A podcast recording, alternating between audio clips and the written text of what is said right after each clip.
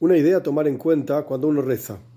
El ejemplo es un rey que tenía su príncipe, que el príncipe no se comportó como corresponde, fue echado del palacio. El príncipe empezó a deambular, perdió sus ropas de príncipe, perdió sus características, sus cualidades y terminó viviendo en una choza en el medio de la nada, no viviendo como príncipe. En eso, un sirviente del rey viajó por el mundo, etc., lo encontró al príncipe en su choza en el medio del bosque y le preguntó, wow, ¿qué haces viviendo acá? etcétera voy a volver al palacio y le puedo pedir a tu padre que haga algo por vos. ¿Qué querés que le pida a tu padre?